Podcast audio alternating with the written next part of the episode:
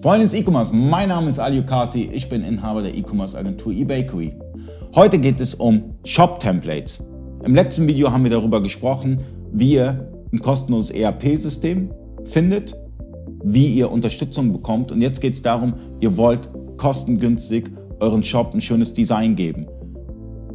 Der große Vorteil, den fertige Templates haben, ist, ihr kauft dieses Template, habt da auch eine Unterstützung eine kleine eine Installationspauschale und könnt dann direkt anfangen. Das heißt, äh, mit wenig Budget könnt ihr ein vollwertiges Template haben.